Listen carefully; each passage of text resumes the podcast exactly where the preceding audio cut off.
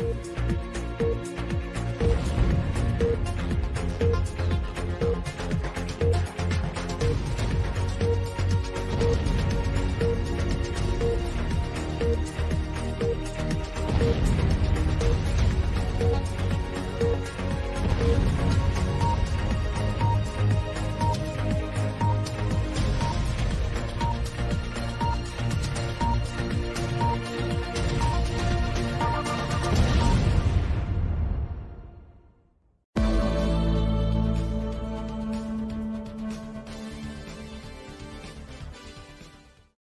Muito boa noite, sejam todos muito bem-vindos. Sábado 28 de janeiro de 2023, primeiro ano da era de ouro Lula, o povo está de volta ao poder.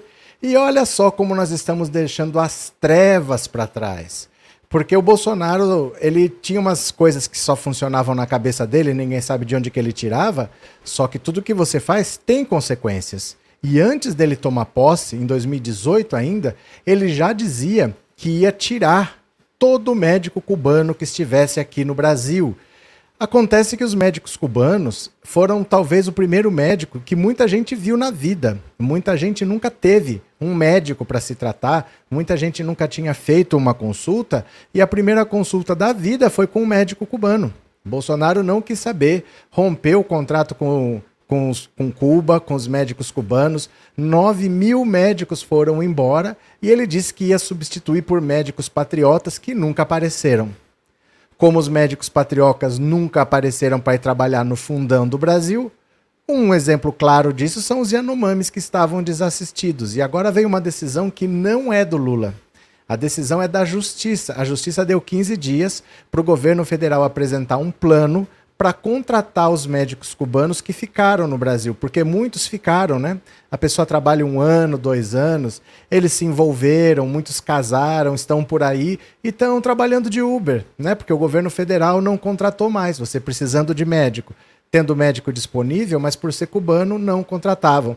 E aí Agora a justiça determinou que para salvar os Yanomamis, o governo precisa fazer um esforço para contratar os médicos cubanos que estejam aí, para eles serem é, anexados ao SUS, eles vão aderir ao SUS e vão atender essas comunidades mais isoladas, mais afastadas, para que a gente nunca mais veja as cenas que a gente viu nessa semana e na semana passada, certo? Então nós estamos saindo da treva, nós estamos voltando a cuidar do povo. Não tem nada a ver com Lula, essa decisão é da justiça e o governo federal tem 15 dias para dizer como que ele vai fazer. Mas os médicos cubanos que estiverem aqui no Brasil e que se interessarem vão ser contratados e já vão começar a trabalhar para atender o povo que tanto precisa. Não pode, por ideologia, deixar as pessoas sem atendimento, tá? Quem está aqui pela primeira vez, se inscreva no canal. Se você já é inscrito, torne-se membro, mande um super chat, um super sticker e faça isso logo no começo da live, viu? Faça no começo, porque quanto mais interação, se você só fica assistindo assim, ou se você dá um like, comenta, manda um super chat, o YouTube divulga mais. Então faça logo no começo da live, que ajuda muito. Vamos, vamos ler as notícias? Eu vou compartilhar aqui a tela. Vamos ler as notícias, bora, vem pra cá. Ó, vem aqui comigo.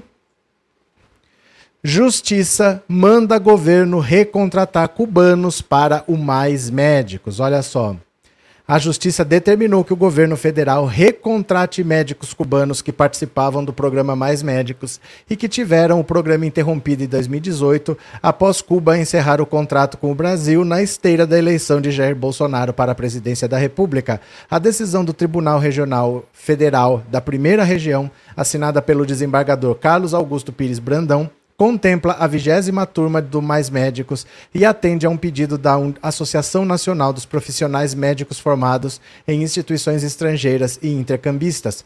O, desem o desembargador pede que a União apresente em um prazo de 10 dias, ó, são 10, eu tinha falado 15, hein?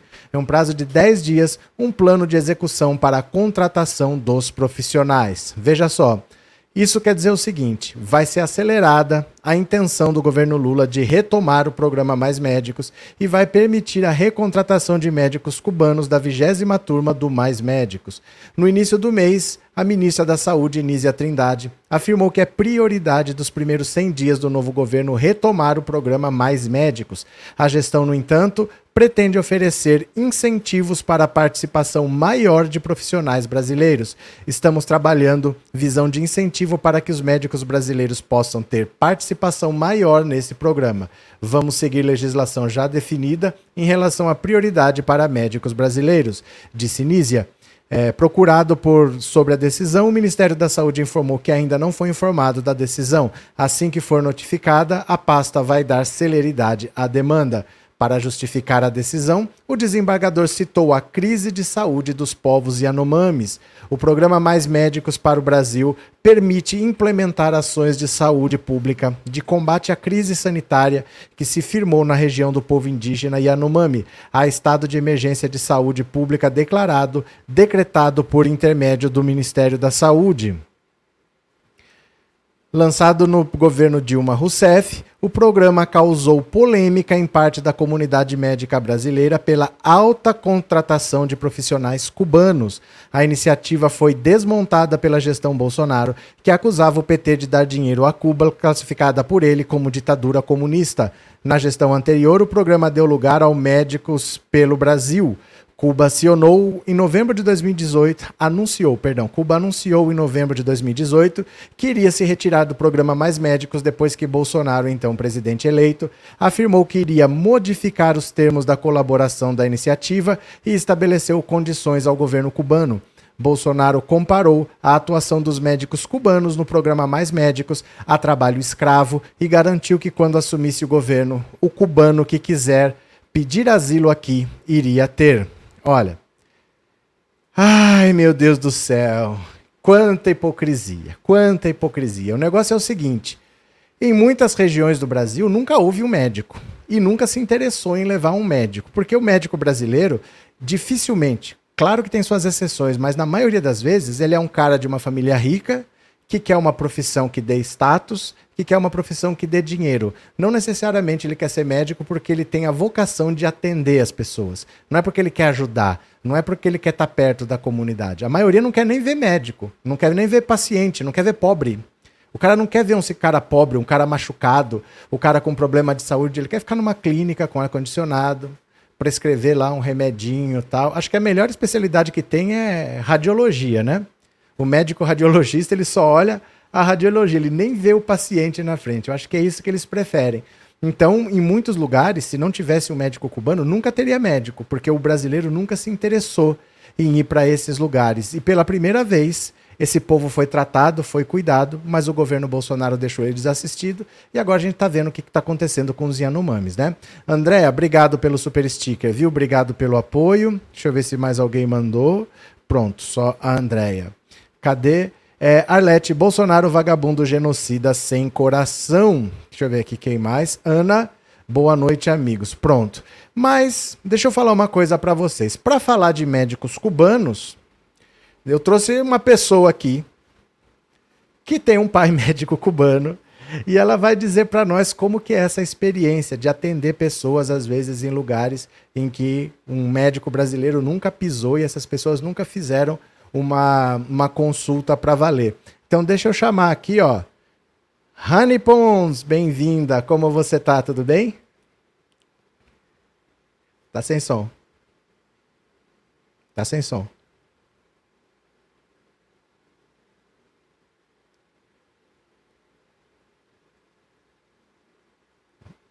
Não. E agora? Agora tá, tá querendo, agora tá querendo. Vamos ver. Fala aí. Tá o som um pouquinho ruim? Não, agora tem som. Tá. Agora tem.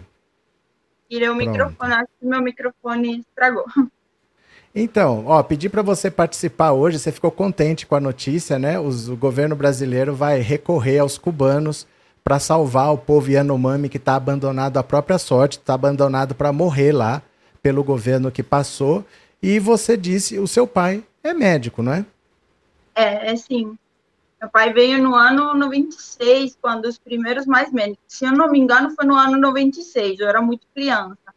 Foi Sei. quando o primeiro programa, quando o programa começou, ele veio pela primeira vez. Tá. E assim, o que, que você chegou a ver? O que, que você chegou a, a ele contar para você de como era trabalhar? Para onde ele foi naquela época? Olha, o, primeiro que meu pai ama medicina. Ele ama trabalhar para salvar vidas. Não é uma coisa assim, não é por ser meu pai e eu sei que tem muito médico que trabalha pelo salário. Meu pai ama o que ele faz realmente. Então, quando ele veio, ele foi para o Bico do Papagaio, em Tocantins, se não me engano, foi essa, essa cidade. E aí não tinha, era muito difícil o acesso, era muito difícil para chegar lá, né? E quando ele chegou lá, tinha pessoas que, que nunca tinham tido atendimento, pessoas que, que que agradeceram muito por ele ter ido lá ajudar eles e que até hoje ele depois voltou, ele fez mais um trabalho lá e tinha pessoas que lembravam dele e choraram emocionadas porque ele salvou vida de, de criança, de pessoas que sem o atendimento não estariam aqui. Então sempre ouvi isso. Que legal. Deixa eu agradecer também a Thelma. Obrigado pelo super sticker, viu, Thelma? Muito obrigado a Thelma e a Andréia. É, é muito é chocante até você pensar que num país que não é o mais, o mais, rico do mundo, mas não é o mais pobre, tem gente que nunca viu um médico e tudo bem, e a vida segue e ninguém nunca olhou para essas pessoas e não tem um médico brasileiro interessado em trabalhar lá. Você precisa trazer um profissional de fora Sim. que tenha vocação, que encare o desafio, porque o médico brasileiro não é realmente afim de ir, de sair de perto de casa, não. Ele quer, se puder uhum. ter uma clínica no shopping center, ele prefere, né?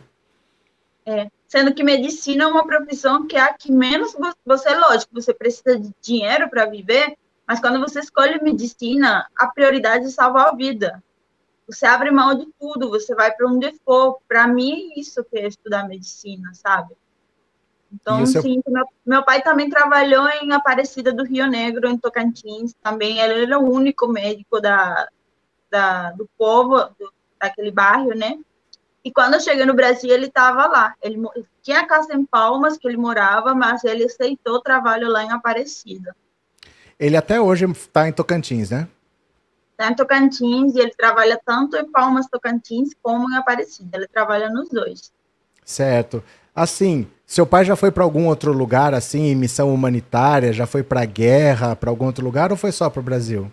Não, sempre para o Brasil. E o que mais eu lembro é esse do Bico do Papagaio em Tocantins, mas eu sei que ele foi em outros lugares, sempre da região do Tocantins, porque ele via, ficava dois anos, que é o tempo, aí tinha que voltar para Cuba. Ele ficou nisso três vezes. Na última vez ele veio e ele ficou para morar aqui. Tá. Ó, a Ana tá falando aqui, os médicos cubanos atendem muito bem no interior, quando foram embora, o povo sentiu falta. O que eu vejo, eu não sei se você nota isso, porque você conhece o tratamento em Cuba e você conhece como que as pessoas são tratadas no Brasil. Você teve até internada recentemente, né? Uhum. É, as pessoas falam muito que o médico cubano ele conversa com você. Ele quer saber o que está acontecendo, ele quer te conhecer e te entender. E às vezes o médico brasileiro ele quer meio que se livrar de você, passa lá um médico, um, um medicamento, um exame e tal, e, e outro. Uhum. Como eu que você sente que isso? Ir no médico aqui, dependendo do médico, é como ir no. no... Travou. Travou. Vamos ver se ela volta. Ou se caiu a conexão. Vamos ver. Ah, que azar. Ah, que azar, deixa eu ler um comentário aqui. Os médicos brasileiros espalham que os médicos cubanos não têm diploma, são de outra profissão como farmacêuticos. Não porque eles são selecionados pelo SUS, eles fazem um treinamento dado pelo SUS lá em Cuba de um ano. Eles têm que conhecer como que funciona o sistema do SUS, como que é o procedimento do SUS, porque não basta ser médico. Oi, que bom que você voltou. É porque aqui tá chovendo, eu acho que o sinal vai falhar de ah, travou de novo. Qual que era a pergunta, Roberto? Eu tinha perguntado como que você sentiu a diferença de tratamento de um médico cubano para um médico brasileiro. Você ficou internado um mês, pouco tempo atrás. Sim, então, teve muito médico bom aqui que me atendeu, mas tinha aqueles casos. Eu tive um médico que, inclusive, me machucou quando eu fiquei internada, e teve médicos em atendimentos mais simples de UPA que nem olharam na minha cara. Isso comigo nunca tinha acontecido em Cuba não significa que todo médico cubano vai te tratar bem, né? Tem várias macelas aí, tem várias coisas para um assunto muito complexo, mas de forma geral, a primeira vez que eu tive um atendimento quando o médico não olhou na minha cara foi no Brasil. Inclusive, minhas crises eram de ansiedade, e a gente sabe que a ansiedade é uma doença que pode ser outras coisas muito mais graves, que tem os mesmos sintomas, e eles já me mandavam para o diazepam, você tem ansiedade, inclusive um médico, gente, um médico aqui no Brasil, no Hospital Pedro II, em Santa Cruz, do, aqui no Rio de Janeiro, ele cruzou os braços, estava tendo uma crise, eu estava chorando, e ele falou, eu só vou te escutar, aquilo que uhum. coloca aqui, escutar, quando você parar de chorar. Foi isso que ele falou para mim. Eu tive que engolir o choro, porque eu fiquei com vergonha de parecer fraca na frente dele, eu engoli o choro, fiquei séria, mas, assim, eu passei por essas situações aqui que eu nunca tinha passado. Adalgete, que surpresa boa, gosto muito de você, Rani. Rani obrigada, Dalgete, obrigada. Rani tem fãs. Regina, obrigado pelo super sticker, viu? E assim, é, como que você vê Agora, esse pessoal já está no Brasil. São médicos cubanos que ficaram aí com promessas de que iam ser recontratados e nunca foram, e agora vão ser enviados nessas missões para esses lugares mais remotos. Para eles é uma boa, não é? Para eles poder exercer a profissão deles. Tem gente que está trabalhando de Uber, né? Sim, para eles vai ser muito bom, porque deve ser muito frustrante você estudar uma coisa que geralmente em Cuba, como é uma profissão que não é muito bom remunerada, quem estuda é porque gosta mesmo. Porque você não vai se submeter a plantões, a, a um atendimento tão pesado, porque um atendimento pesado você tem que lidar com pessoas doentes e você tem que dar o seu melhor, mesmo você não, não tendo um dia bom.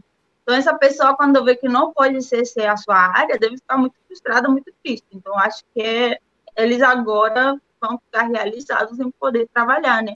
Sem contar que é bem xenofóbico eles chegarem de Cuba e, e eles não poderem exercer a área deles, né? Você tinha me falado, foi bom você ter tocado nisso que eu lembrei, que medicina não é um curso com o status que tem aqui no Brasil. Ser médico em Cuba não é como aqui, que parece que é um semideus, que a família fica toda feliz. É diferente, né? É, mas também porque lá o governo cubano precisa de muitos médicos, porque também ele lucra com isso. Então, é uma profissão que ela é incentivada quando você está no ensino fundamental, já começa a incentivar para você fazer ou enfermagem ou medicina quando você termina o ensino médio. Então, tem muita gente que está na dúvida do que, que vai fazer e o governo disponibiliza a carreira de medicina meio que muito fácil. Mas, ao mesmo tempo, a pessoa escolhe porque gosta, de certa forma, porque ninguém vai escolher é uma carreira difícil, então mesmo que a pessoa entre por esse motivo, ela para se manter naquele, naquela carreira, ela precisa estudar muito. A Lenise aqui, ó. Minha tia foi abandonada pela Unimed, que pagou a vida inteira, e salva por uma médica cubana do posto de saúde. Sou eternamente grata. É incrível isso, né? Como você transformar a medicina num produto, numa mercadoria, nunca dá certo, né? É, você chega para ser atendido, você se sente Oi, desculpa, eu preciso ser atendido. Você poderia, por favor, sei lá, é muito bizarro isso. É, deixa eu ver aqui quem mais que estão falando. É, o Carmosina, aqui na minha cidade, Feira Nova do Maranhão, tinha um médico cubano, era muito bom. Eu não vejo pessoas reclamarem dos médicos cubanos, viu? Não, e o médico está aqui, ele também está conhecendo uma cultura diferente, ele quer dar o seu melhor e ele percebe a situação daquelas pessoas, então ele se solidariza. Às vezes são situações que ele nunca viu em Cuba. Então isso deixa a gente abalado, querendo ou não. Se for um médico que nasceu e cresceu em Havana, por mais que ele tenha uma situação de vida não muito boa, ele chega no interior mesmo do Brasil e vê a qualidade de vida daquelas pessoas e é algo que ele não tinha visto. Então, é, querendo ou não, não tem como não se sensibilizar. Eu acho que esse trechinho eu vou cortar e vou guardar, porque o pessoal que fala que o Brasil vai virar Cuba, parece que ele olha para o Brasil como se fosse a Dinamarca e Cuba fosse a 15 categoria do mundo, quando na verdade o Brasil é um país tão heterogêneo que dependendo da região que você for, a situação é muito séria e muito grave, né?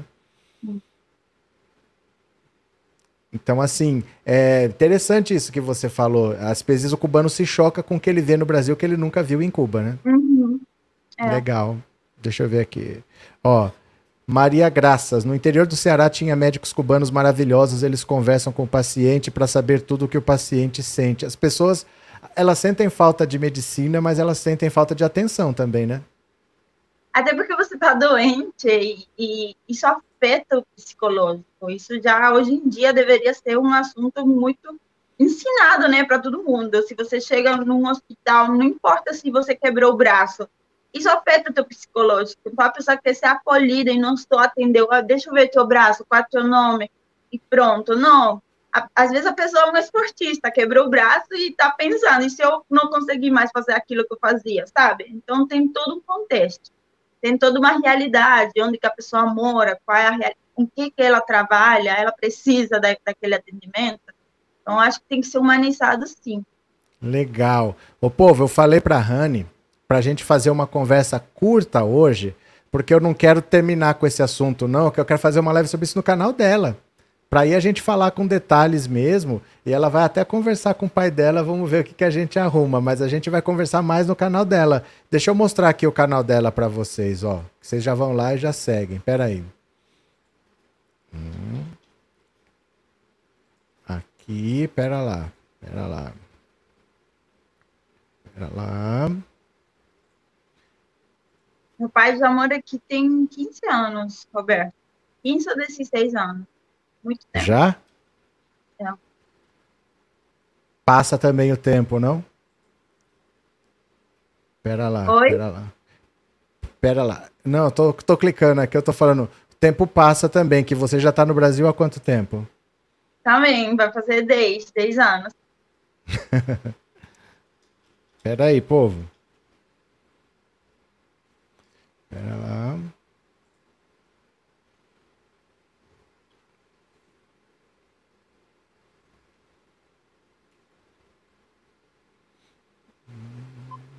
Cadê?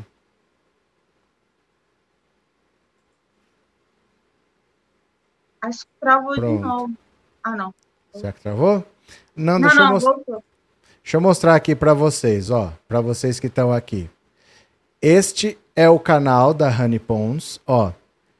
Tá? Eu vou mandar o link para vocês, para vocês seguirem e nós vamos fazer uma live lá e vamos falar bastante sobre esse assunto. Então eu vou mandar este link para vocês do canal dela no YouTube, você já vai. Opa, travou? Não, não travou. Não, para mim não. Tá, Tá, então esse aqui é o YouTube, você siga, é só pôr o nome dela, ó, Honey Pons. E este aqui é o Instagram dela. Sigam também, tá aqui, ó, tudo juntinho o nome dela, Honey Pons, tá? Sigam os dois, sigam aqui o YouTube e sigam aqui o, o Instagram. Eu vou mandar o link aqui para vocês, tá? Mandar o link do YouTube, que vocês já estão no YouTube, então vocês dão um clique aí, clicam e já, já seguem, já se inscrevem. É, meu Deus, tirei você. Pronto. Ah, tá. Já tava dando tchau pra você. Não, tirei sem querer. É o, é o hábito de vir no primeiro aqui quando volta. Já sigam aí, esse é o canal do YouTube, mas tem também o Instagram, sigam nos dois. Certo, querida cubana? Tá bom, obrigada, Roberto. E tomara que dê tudo certo. Já tá dando, né? Porque é. já pelo menos tá sendo resolvido o problemão. É indignante, né, o que aconteceu é. com ele. É, é assustador o que estão fazendo com os Yanomamis, o que esse governo fez, o que é, não tem outra palavra, é genocídio mesmo, é, é querer exterminar um povo, né? Bom. É. E nós e vamos o próprio povo, né? É o povo brasileiro. É um, é um país que não entra em guerra e tem que se defender do próprio brasileiro. Exatamente. Então, meu povo, nós vamos continuar essa conversa no canal dela. Tá? Nós vamos lá conversar bastante sobre isso. Já se inscreva lá que nós vamos fazer essa conversa lá. Obrigado, Rani. Beijo grande para você. Tchau, viu? gente. Boa noite. Obrigada a vocês também. Pronto. Valeu, meu povo. Deixa eu ver o que vocês estão falando aqui. Médicos brasileiros, alguns mal olham para o paciente. Anitta Denaina, já me inscrevi. Um grande prazer. Pronto. Roseli, sou inscrito no canal dela também, pronto. É, Verônica, eu consultava com um médico cubano por nome Félix, muito bom, educado. Quando o Bozo entrou no governo, ele saiu, o postinho de saúde fechou por falta de médico. Inacreditável, né? também sou inscrita faz tempo. Aí a gente vai fazer uma live lá sobre isso, porque o pai dela é médico. Aí é legal a gente ela falar, né? Aqui no nosso assunto tem várias notícias hoje. Aí eu falei, vamos falar um pouquinho, porque ela gostou, ela ficou contente, ela não sabia, né? Eu mandei a capa que eu fiz do vídeo, ela não estava sabendo isso dos médicos cubanos irem atender. Ela ficou super feliz, ficou emocionada. Falei, participa hoje da live, mas nós vamos falar no canal dela com mais tempo. E aí a gente conversa, vocês fazem as perguntas que vocês quiserem. Tá bom? Eu vou compartilhar aqui, ó. Venham comigo. Opa, aqui. Opa, não, aqui, ó. Mais pacientes são resgatados em voos da terra Yanomami e levados a Boa Vista. Olha só. Olha a situação, gente. Pronto. Com apenas um mês de vida, uma recém-nascida Yanomami foi uma das quatro crianças resgatadas na tarde dessa sexta-feira da terra indígena e levada para Boa Vista.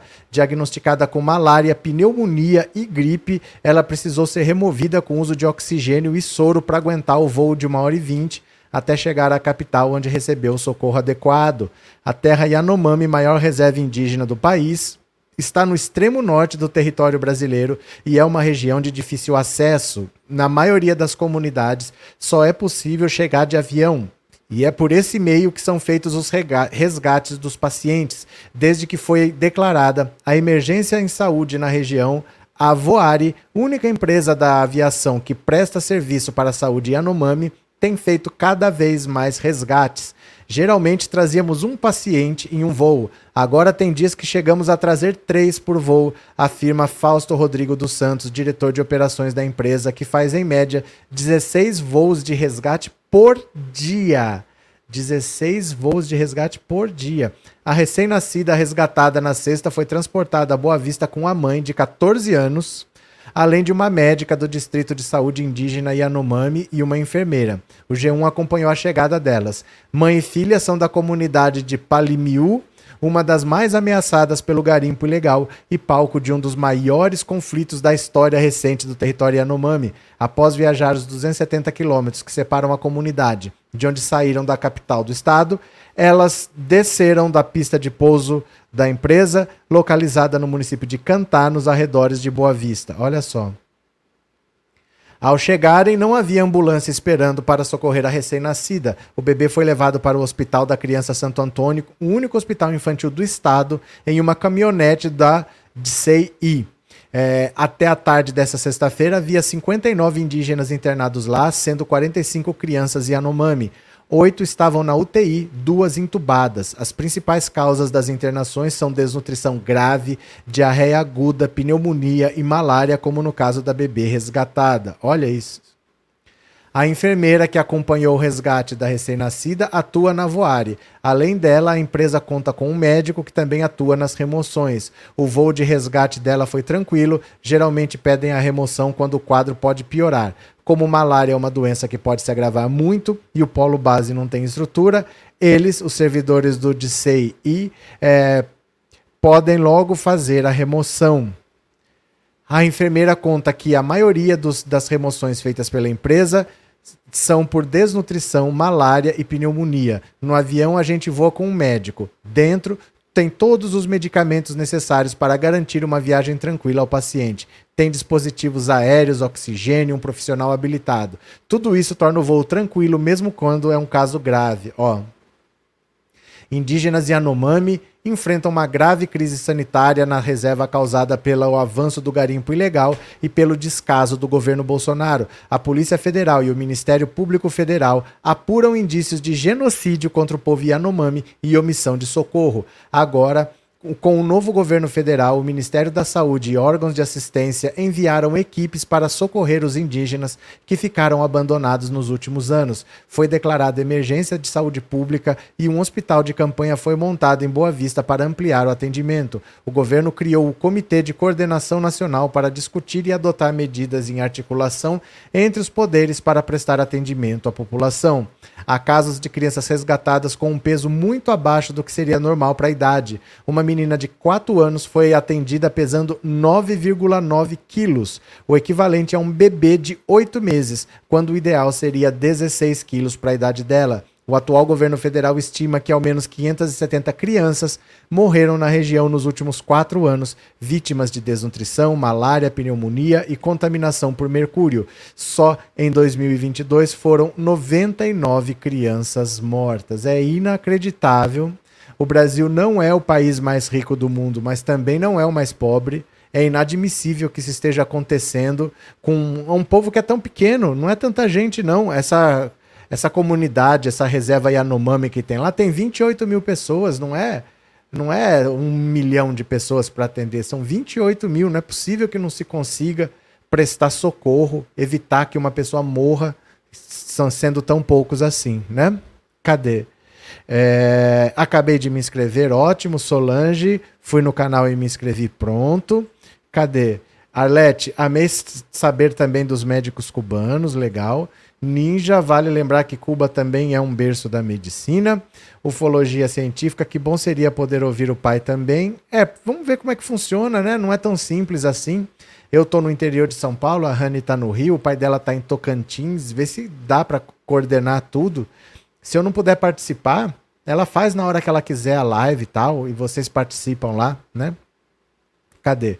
João de Brida, muitos médicos brasileiros só sabem olhar na internet o que fazer com o paciente. É verdade também. Muitos ficam procurando o que fazer, né? Maria de Fátima, já ouvi muitos relatos de excelentes, de excelentes sobre os médicos. Eles ganham o paciente e suas famílias. Pronto. E deu uma piscada aqui. O que será que foi? É, Orlando, não é quantidade de índios, é maldade do Bozo que não tem fim. Eu sei, eu, eu sei, né? É, Glória, Arlete e Mariana, essas coisas são inaceitáveis. É, é, inaceitável, não tem como você justificar o que foi feito, né? Não tem como justificar. Bora para mais uma. Pode ser amanhã, daqui a seis meses ou nunca, diz Flávio Bolsonaro sobre a data de retorno do pai ao Brasil. Tá, tá, dando uma de bonitão, tá querendo dar uma de bonitão, ó.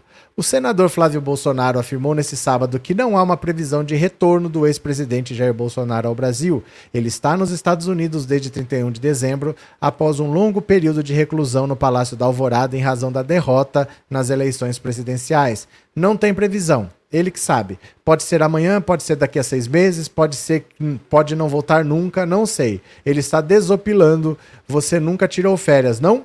Flávio participou neste sábado do evento em que o PP e os republicanos oficializaram o apoio à candidatura do ex-ministro Rogério Marinho à presidência do Senado. Questionado se o presidente está sozinho, o senador afirmou não ter conhecimento das pessoas que estão com o pai, mas que com certeza são pessoas próximas a ele. Flávio disse ainda que não há nenhum temor acerca do retorno de Bolsonaro ao Brasil e possíveis responsabilizações judiciais. Bolsonaro é alvo de uma série de inquéritos no STF e no Tribunal Superior Eleitoral, inclusive acerca dos constantes questionamentos sobre a confiabilidade do sistema eleitoral não tem temor nenhum. Ele não tem nenhuma responsabilidade sobre o que aconteceu no Brasil. Se ele tivesse sentado na cadeira de presidente, poderia falar que ele facilitou alguma coisa.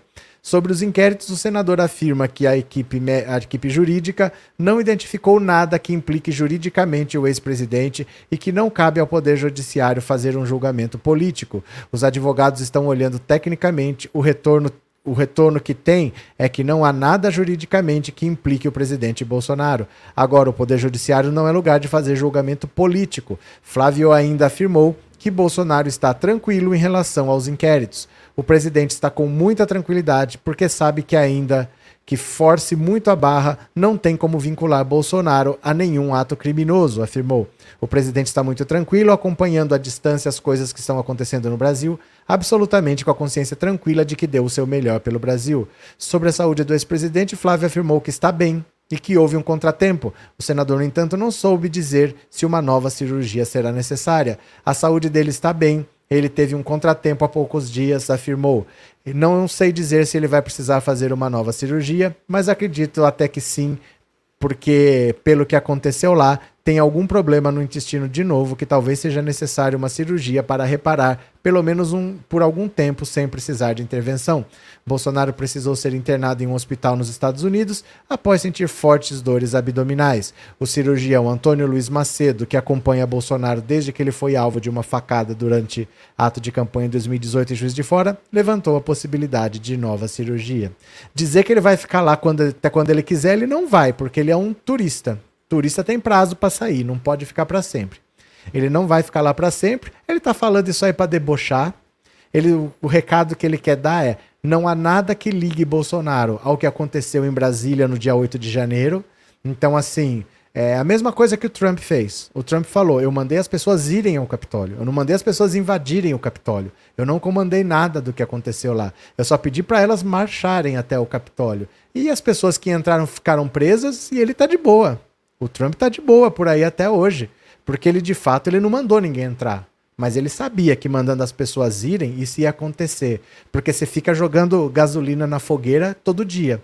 Né? Então você sabe o que pode acontecer. Mas, de fato, falar, falar, ele não falou. E é nisso que ele se segurou. Né?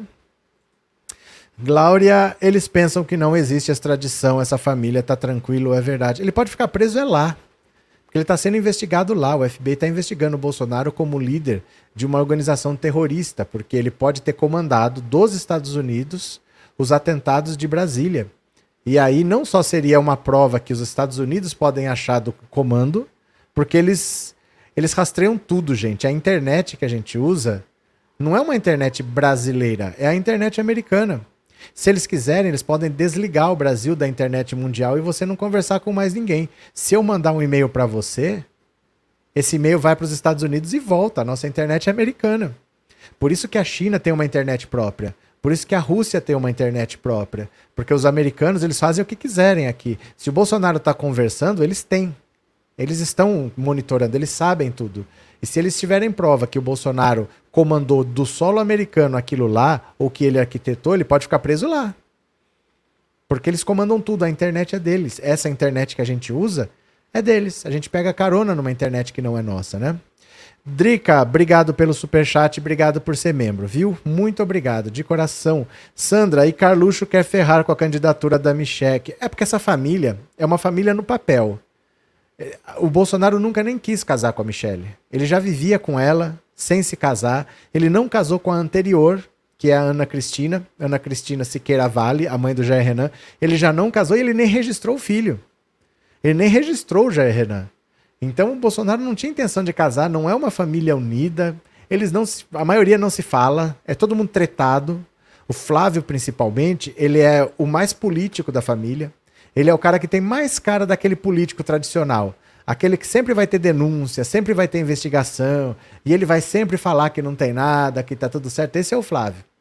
O Eduardo é o mais sem freio. Ele não tem um freio moral. O Eduardo é assim: se você falar, é, vamos passar um tanque de guerra por cima de 200 pessoas para ver o que acontece, ele fala, vamos. Ele não tá nem aí. Se falar para ele, vamos pôr fogo em 12 estados do Brasil para ver o que acontece, quantas pessoas morrem, ele fala, vamos. O Eduardo ele não tem freio moral. E o Carluxo é o mais alucinado. É o que mais tem mania de perseguição, é o que mais tem teoria da conspiração, ele é o cara que mais está em outro planeta, assim. Eles têm perfis bem diferentes, né? Mas não é uma família unida, como parece, como eles querem vender, né? Joaquim, na sua opinião, esses deputados golpistas, você acha que tomam posse? Falei ontem, Joaquim, claro que tomam. Não existe não tomar posse, gente. Do mesmo jeito que eu falava para vocês que não existe Lula não tomar posse, não existe esses deputados não tomar posse. Você pode acusar ele do que vocês quiserem, mas tem que ter um julgamento e eles têm que ser condenados. Não existe não tomar posse. Do mesmo jeito que não existe o Lula não tomar posse. Não, essas coisas não acontecem, não. Vão tomar posse, obviamente. Ficou todo mundo brava comigo ontem, mas é isso que vai acontecer. Eles vão tomar posse. Não existe isso você ser eleito e não tomar posse. N não pode existir. Viu, Joaquim? Eles vão tomar posse. É que sabe o que acontece? Deixa eu falar aqui uma coisa para vocês. Eu entendi ontem de noite. Depois que já tinha acabado a live, era uma meia-noite por aí, eu até gravei um vídeo de madrugada. De noite que eu fui entender. As pessoas estão achando que é o seguinte: as, man as manchetes estão dando a entender Alexandre de Moraes envia para a PGR pedido para que deputados bolsonaristas não tomem posse falando desse jeito, parece que é o Xandão que está pedindo. Não, ele não está pedindo nada. É o grupo Prerrogativas, que é um grupo de advogados. Eles entraram com esse pedido e quando você manda esse pedido para o STF, o juiz ele não lê e decide. O que, que ele faz? Por praxe. Por praxe. Ele manda para a PGR e a PGR vai olhar e vai falar: olha, isso aqui não tem base jurídica nenhuma, pode arquivar. Ou então, olha, isso aqui precisa investigar mais. Isso aqui você pode abrir um inquérito e vamos investigar. O juiz não perde tempo. Ele pede para a PGR investigar e a PGR dá um parecer. Então a única coisa que aconteceu foi um encaminhamento. As manchetes dão a entender que o Alexandre de Moraes estava pedindo para a PGR. Não. Alexandre de Moraes enviou um pedido para a PGR para que os deputados não tomem posse. É verdade, mas o pedido não é dele. O pedido é do grupo Prerrogativas. Ele só recebeu aqui e encaminhou para lá. Eles vão falar agora, ó, não, não tem nada a ver, arquiva. Porque não existe isso não de impedir a posse de alguém que foi eleito sem um processo, sem um julgamento, sem uma condenação. Mas as matérias estão mal escritas. Elas estão fazendo as pessoas entenderem que o Alexandre de Moraes pediu. Não, ele só encaminhou um pedido, é do grupo Prerrogativas, viu? É, conta outra, se não tivesse medo, estaria aqui, disse Andressa. Ai, ai, ai. É assim, ó. Aprendam sempre a ver o que está por trás. O político ele nunca fala a verdade, ele fala o que você quer ouvir. Ele sempre tem um objetivo. Então, por exemplo, é, o céu é azul. Se você me perguntar que cor é o céu, eu sou um político, eu posso falar para você que o céu nunca de verdade foi azul. Mas no governo dele, o céu vai ser azul de verdade. Você entende o que eu estou falando? Não é necessariamente que ele mente, mas ele fala alguma coisa com alguma intenção. Sempre que o político fala, tem alguma intenção. Nunca fique só na palavra fria. Tente entender qual é a intenção que está por trás. Aí você está mais perto da verdade. Ele sempre tem uma mensagem. Eles nunca dão só uma resposta. A resposta dele é sempre um recado. É sempre uma mensagem que você tem que entender. Então, quando ele fala isso, que ele não tem medo, que está tudo certo, é qualquer coisa menos isso. Ele tem algum, ele está passando um recado quando ele fala isso, né? Cadê? É, Arlete Bozo é um vagabundo. Ele é um vagabundo, um criminoso, um perverso. Ele é um serial killer, né? A gente colocou na presidência um serial killer, né? É, ele só registrou o Renan quando tinha quatro anos. Olha, a esposa dele fugiu para Noruega falando que ele queria matar ela. Ela disse que fugiu lá dizendo que estava fugindo para não ser morta por um deputado federal no Brasil. Levou o filho, o Bolsonaro não precisou assinar porque não estava registrado o nome dele morou, casou por lá, ela tem uma casa lá, ela virou cidadã norueguesa e depois ela voltou. Depois ela voltou, mas assim, ele nunca casou com ela e nunca e não tinha registrado o filho, né? Cadê? Cadê que mais? Boa noite, Maria Helena, bem-vinda, vamos chegando, viu? Cadê? Mauro, não foi Cuba que encerrou o contrato com o governo para o Mais Médico, foi o Bolsonaro que encerrou o contrato com Cuba. Não, não foi, Mauro. Não foi porque foi antes do Bolsonaro tomar posse. Foi, foi lá para setembro, eu acho. Porque eles sabiam que o Bolsonaro ia romper. Então eles juntaram as coisas e foram embora. Foi Cuba que encerrou. Porque não queria ficar aqui se submetendo a Bolsonaro, você entendeu? Eles saíram daqui e foram para Itália. Foi isso que aconteceu. Eles voltaram para Cuba. Pouco tempo depois, eles estavam lá na Itália, já estavam trabalhando também. E foi, foi Cuba que, que rompeu o contrato, sim, porque eles não queriam ficar aqui no governo Bolsonaro, porque sabiam que podia acontecer de tudo, né? Cadê mais? Bora! Cadê? Pronto, vamos para cá, vamos para cá. Como eu havia dito, PGR defende que a STF arquive pedido de advogados contra a posse de deputados suspeitos de envolvimento em atos golpistas. Gente, ninguém vai impedir o cara eleito de tomar posse, não. Isso não vai acontecer, ó. A Procuradoria-Geral da República defendeu neste sábado que o Supremo arquive um pedido feito pelo grupo de advogados para que o tribunal suspenda a posse e apure eventuais ações de deputados bolsonaristas nos atos golpistas de 8 de janeiro. A PGR se manifestou após o ministro Alexandre de Moraes estabelecer o prazo de 24 horas para análise do pedido. A ação é praxe e está prevista nas regras internas do Supremo.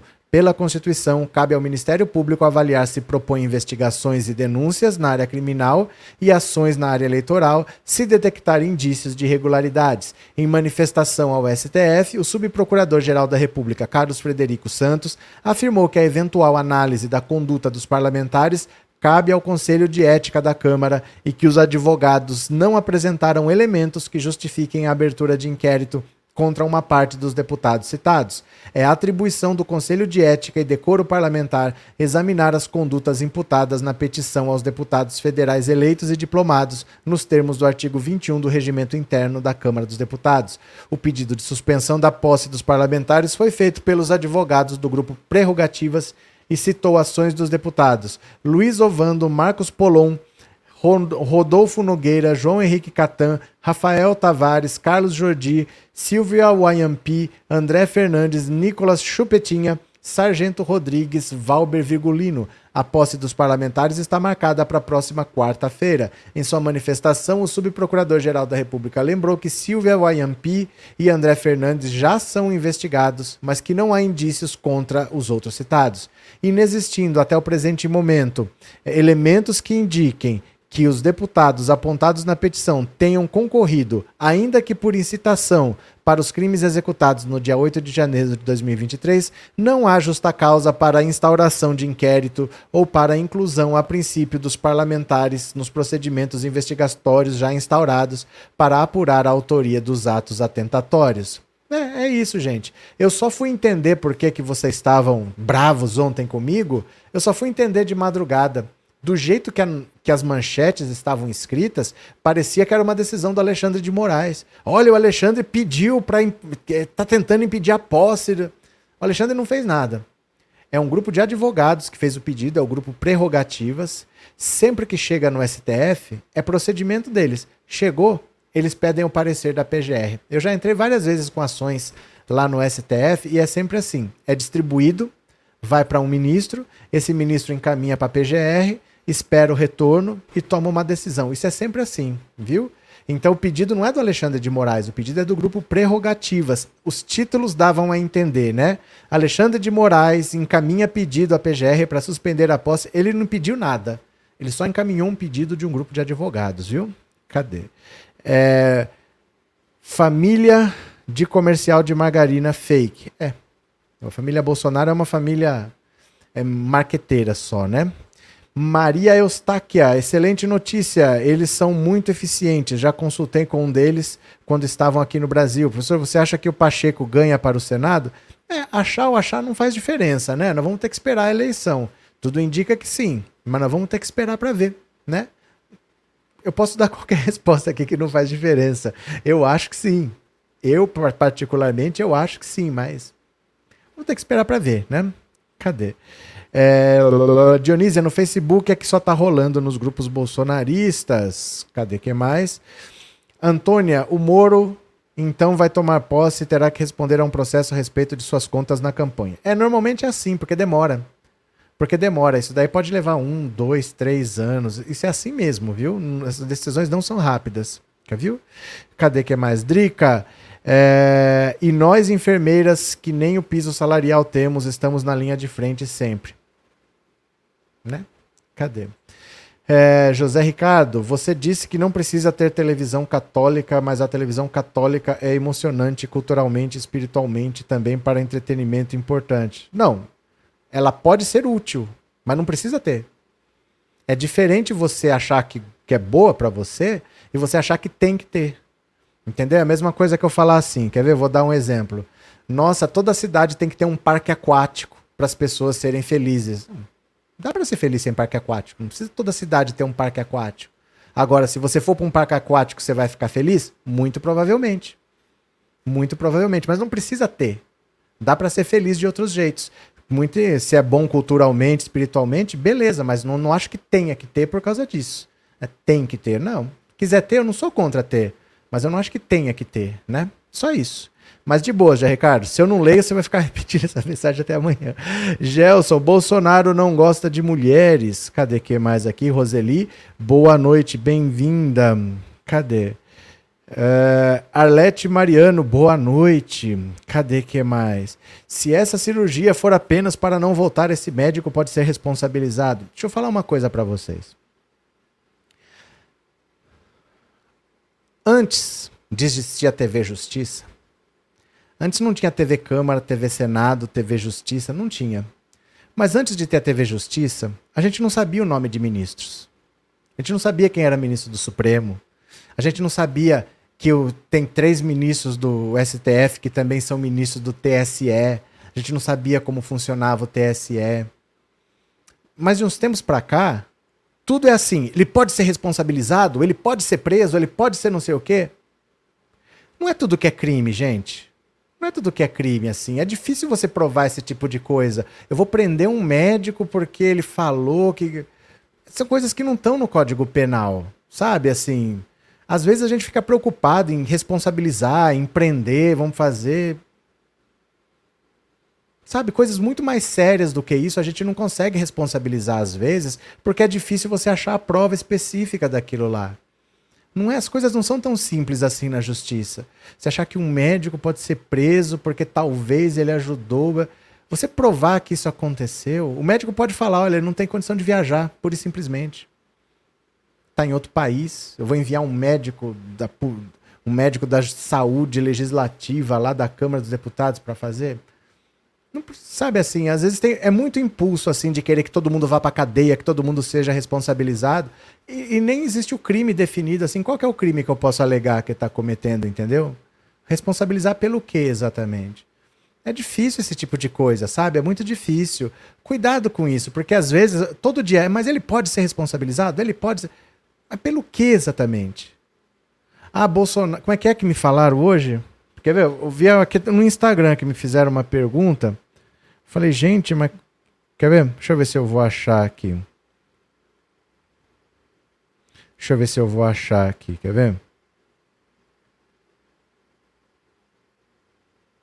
Deixa eu ver se eu vou achar aqui, ó. Não vou achar. Alguém perguntou alguma coisa assim de. Uh, quer ver? Deixa eu ver se eu acho aqui eu, eu respondi. Perguntou assim se o cara vai ser preso, se o Bolsonaro ia ser preso por alguma coisa. Eu falei, mas gente, qual é o crime? Quer ver? Deixa eu ver se eu acho aqui. Pra, pra, só para dar um exemplo, quer ver? Que às vezes a gente não percebe que a gente tá querendo umas coisas que não vão acontecer, né? Ah, não vou achar aqui agora. É muita mensagem que chega por dia. Muita mensagem que chega. Não vou achar, não. Mas é, ah, é assim, eu achei, lembrei, eu não achei, mas eu lembrei que o Bolsonaro estava tentando conversar com senadores para não votarem no Rodrigo Pacheco. Aí o cara copiou a matéria e pôs será preso. Porque ele está ligando para senadores para não votar num candidato. Qual é o crime, entendeu? Qual é o crime? A gente tem que ter mais serenidade com isso, porque senão a gente se frustra. Se a gente começar a achar que todo mundo tem que ser preso por qualquer coisa, e eles não vão ser por qualquer coisa, vai ter que ser alguma coisa mais fundamentada, a gente se frustra, a gente desiste, a gente acha que não, não adianta. E foi esse sentimento que elegeu o Bolsonaro. Foi esse sentimento de que nada adianta que elegeu o Bolsonaro. Então a gente tem que tomar cuidado com ele, viu? Rita de Cássia, obrigado pelo super sticker, viu? Muito obrigado. Vamos ler mais uma aqui. Vamos ler mais uma. Capelli diz que Torres sabia de atos golpistas e não reagiu. Olha só, esse relatório aqui, ó, é mais grave do que a minuta do golpe. É mais grave do que a minuta do golpe, ó. Ao apresentar o relatório sobre os atos de vandalismo ocorrido em 8 de janeiro na Praça dos Três Poderes, o interventor da Segurança Pública do Distrito Federal, Ricardo Capelli, afirmou que o delegado Anderson Torres criou instabilidade na Secretaria de Segurança Pública, sabia dos riscos de violência e invasão de prédios públicos pelos manifestantes alojados nos acampamentos em frente ao QG e não tomou providências. O parecer de Capelli contém os fatos apurados em 19 dias de intervenção, imagens e documentos anexos sobre os atos. Ele ressaltou que não faltaram informações sobre o perigo iminente. Os riscos estavam registrados em relatórios da própria Secretaria de Segurança de 6 de janeiro. Houve informação sobre o que aconteceria no dia 8. Há um relatório da Secretaria de Segurança Pública do dia 6 em que está escrito textualmente que havia previsão de invasão dos prédios públicos. Mesmo assim, segundo o interventor, não foi elaborado por parte da Secretaria de Segurança um plano operacional para conter os golpistas. Secretário executivo do Ministério da Justiça, Capelli, afirmou ainda que não acredita em coincidências e citou uma frase de Celso Amorim, ex-ministro de, de Lula. Quem quiser que acredite em coincidência, eu só acredito em teoria da conspiração ministro da Justiça do governo Bolsonaro, Torres teve a prisão preventiva decretada por Alexandre de Moraes do STF, medida referente, referendada por outros oito ministros. Está preso desde 14 de janeiro, quando desembarcou em Brasília dos Estados Unidos. Em relação ao comandante-geral da PM, também preso preventivamente, Capelli disse que a apuração mostrou uma tentativa do oficial de conter as invasões, mas sem respaldo de outros subcomandantes. Capelli detalhou que Vieira estava em campo desde a manhã de 8 de janeiro, pediu reforço ao efetivo da Polícia Militar e se envolveu diretamente no conflito para tentar barrar os vândalos. Inclusive, foi ferido ao receber um golpe na cabeça com um cone ao buscar conter um agressor no Congresso. Os advogados Tiago Turbay e João Paulo Boaventura, que representam o Coronel Vieira, divulgaram notas sobre as conclusões relacionadas ao caso. O relatório divulgado pelo interventor, Dr. Ricardo Capelli, demonstra cabalmente não ter havido omissão por parte do Coronel Fábio Augusto Vieira. Ao contrário, revela o inequívoco esforço pessoal do então comandante-geral para impedir a depredação pública e violações contra o Estado Democrático de Direito e suas instituições. O relatório será encaminhado a Moraes, ao Ministério da Justiça e ao Ministério Público e todas as instituições. Leia abaixo trechos da entrevista. Olha só. Isso daqui, gente, é pior do que a, a minuta do golpe. Porque a minuta do golpe é um documento de algo que não aconteceu, não está assinado, não se sabe quem viu, não se sabe quem pediu para fazer.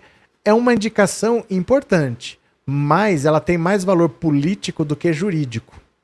Juridicamente, ela não tem tanto peso. Politicamente, sim. Politicamente é a prova de que todo mundo sabia. Todo mundo sabia e o próprio Anderson Torres é, assumiu. Aquilo lá não foi plantado por esquerdista, aquilo lá ele recebeu de alguém e estava na casa dele para ser descartado. Foi o que ele falou. Então esse documento existiu, esse documento não é falso, ele é verdadeiro, mas ele não tem assinatura, ele não foi posto em prática nem nada. Agora, esse relatório do Paulo Capelli mostra que havia relatórios que diziam textualmente que era alto o risco de ter invasão aos prédios públicos, isso no dia 6. E o secretário não estava nem aí, ele foi para os Estados Unidos, ele demitiu toda a cúpula da segurança pública, deixou todo mundo sem comando, não tomou nenhuma atitude e foi lá conversar com o Bolsonaro. Então, isso é muito mais grave. Juridicamente falando, é muito grave. Havia por escrito nos relatórios essa informação que foi completamente ignorada e ele fez o possível, ele fez todo o contrário e acabou facilitando que acontecesse, né? Cadê? É, realmente não é qualquer coisa que vai levar o Bolsonaro para cadeia, até porque ele mesmo já tem crimes concretos para condená-lo por muito tempo. Não, assim, ele tem muita coisa séria. Mas essas coisas sérias precisam de um julgamento que não é tão rápido, né? Coisas mais simples podem levar para cadeia, mas dificilmente vão levar. Dificilmente uma coisa simples, Bolsonaro vai ficar preso por uma coisa muito simples. Ele tem coisas graves que vão chamar mais a atenção, né? E não é tão rápido. Pode ter uma prisão preventiva decretada? Pode. O tempo vai dizer. O tempo vai dizer o que vai acontecer assim. Mas a gente não pode ficar criando falsas expectativas de que amanhã ele está preso, porque se a gente se frustra, é esse sentimento de frustração e de impotência que gerou o Bolsonaro esse sentimento de que não adianta, a classe política não faz nada, nunca acontece nada, nunca dá em nada. Ah, então eu vou votar em qualquer um, dane-se, eu vou votar no cara que vai quebrar tudo. Isso que gerou o Bolsonaro. Então a gente tem que ter serenidade para não criar uma frustração que nós mesmos plantamos, né? Cadê? É, Juliane, a minha mãe não, a minha mãe teve hemorragia de varizes esofágica em 2016. Foi um médico cubano que atendeu ela na UPA. Depois ela foi transferida para o hospital. É, o plano, o hospital do plano. A outra médica brasileira virou as costas e sumiu. Vixe. Joana, que triste pessoas fazer tão mal ao povo brasileiro e ficarem impunes. Não, ninguém disse que vão ficar impunes é que a solução não é assim, ó. A gente não pode se iludir que a solução é fácil, porque a justiça brasileira a gente sabe como é. Joana, se eu entrar na justiça com, contra você, eu posso ter todas as razões do mundo. Vai demorar. Vai demorar. Isso daí a gente não pode se iludir. O velho da Van tá me processando. São dois processos. Um é de 2021, o outro é de 2020. Já estamos em 2023. Não aconteceu rigorosamente nada ainda. Eu recebi a notificação, nós apresentamos lá a defesa, o processo de 2020. Até agora não aconteceu nada, já é 2023. O juiz não se comunicou, não teve andamento, tá parado lá. Então a gente não pode se iludir com isso, não é que vai ficar impune. Mas não é assim, ele chega, ele tá preso e resolveu o problema, não sai mais. A justiça brasileira, a gente sabe como é, né? A gente sabe como é. Uh, Boa noite, pétalas lilás. Pior que esse Flávio quer se candidatar à prefeitura dos Rios, Deus nos livre desse mal. O Ricardo Salles se candidatou e se elegeu. Um monte de gente errada se elegeu. Enquanto a gente não resolver a maneira como o brasileiro vota, estamos sujeitos a isso, né? Cadê? Uh, Everton, o Maluf nunca foi preso, a justiça aqui é apenas para os pobres. Não é isso, Everton, é que as coisas mudaram. É que as coisas mudaram. Você está pensando num exemplo que não é muito bom, porque o Maluf é uma cria da ditadura militar. Ali ele não seria preso nunca. É isso que os militares fazem. Eles passam pano para eles mesmos o tempo todo. Então não adianta a gente comparar com o Maluf, porque o Maluf é uma cria da ditadura militar. A maior parte de tudo que ele fez foi durante a ditadura, nem se apurou. O Maluf era para estar tá preso há muito tempo mesmo. Mas não chegava a denúncia lá, eles barravam na justiça, não deixava chegar e ele ia passando. Mas é um, uma cria da ditadura militar, então é, é um, não é uma boa comparação, né? Porque são situações diferentes. Cadê? Reinaldo, o Lula tem que pedir à Polícia Federal para ficar tranquilo de olho nesse lugar dos garimpeiros e não deixar eles devastarem a Amazônia. É que sabe o que, que é, Reinaldo? Parece que é assim. Parece que tem uns 15 garimpeiros, parece que tem uns 40 garimpeiros lá. Eu vou chegar, vou tocar e resolveu. Cara, são 20 mil. É uma cidade. 20 mil é uma cidade pequena. Tem uma, na reserva, Yanomami tem 28 mil indígenas. É quase a mesma quantidade. Não é uma coisa simples assim. Provavelmente como não é uma cidade estruturada, é muita coisa em floresta, assim, aquilo deve estar espalhado numa área, acesso difícil, com árvore no meio do caminho, com um rio, com um morro que sobe, que desce. Deve ser um negócio complicado ali. Deve ser uma área muito grande que eles estão. Provavelmente a Polícia Federal não tem efetivo para isso. Vão ter que ser as Forças Armadas. Vai levar tempo. É, é uma cidade, cara, que tem que ser removida. Imagina tirar 20 mil pessoas de lá. É muito mais do que. É um problema muito sério que o Bolsonaro deixou, ó. Faz o que vocês quiserem aí, né? Cadê? É, Maria José, sou carioca, o Rio virou o lixo da política, querem o caos. Família de militares e milicianos. Meu povo, eu vou voltar às 21 horas, tá? E às 21 horas, nós vamos ver o seguinte aqui, ó. Pera lá. Tem um, uma estratégia já traçada de como é que a gente deixa o Bolsonaro inelegível já em março. Tem um caminho que vai ser seguido para que isso seja rápido, porque tem 16 processos. Mas tem uma dificuldade, que é o Bolsonaro estar nos Estados Unidos. Porém, um dos processos consegue driblar essa dificuldade porque esse processo já andou e esse processo já teve até as testemunhas ouvidas. O Bolsonaro já apresentou a defesa dele. Então não depende dele estar no Brasil. Aí eu vou explicar como que isso pode acontecer e o Bolsonaro ficar inelegível rápido, porque ele tem que ficar inelegível antes de maio. Se esse processo passar de maio, o Lewandowski se aposenta. E para o lugar dele entra Cássio Nunes Marques. O Cássio Nunes Marques pode pedir vistas, colocar embaixo do braço, ficar lá dois anos, três anos, cinco anos e barrar. Tem um jeito do Bolsonaro ficar inelegível até março. Eu vou explicar para vocês qual é. Às 21 horas. Vocês voltam? Vocês voltam, então vai aparecer a live aqui no final. Assim que acabar, ela aparece na tela, você clica, já ativa o lembrete, que eu já volto, tá bom? Beijo, meu povo, até daqui a pouquinho, viu? Clica aí, clica aí para voltar já já. Clica, clica.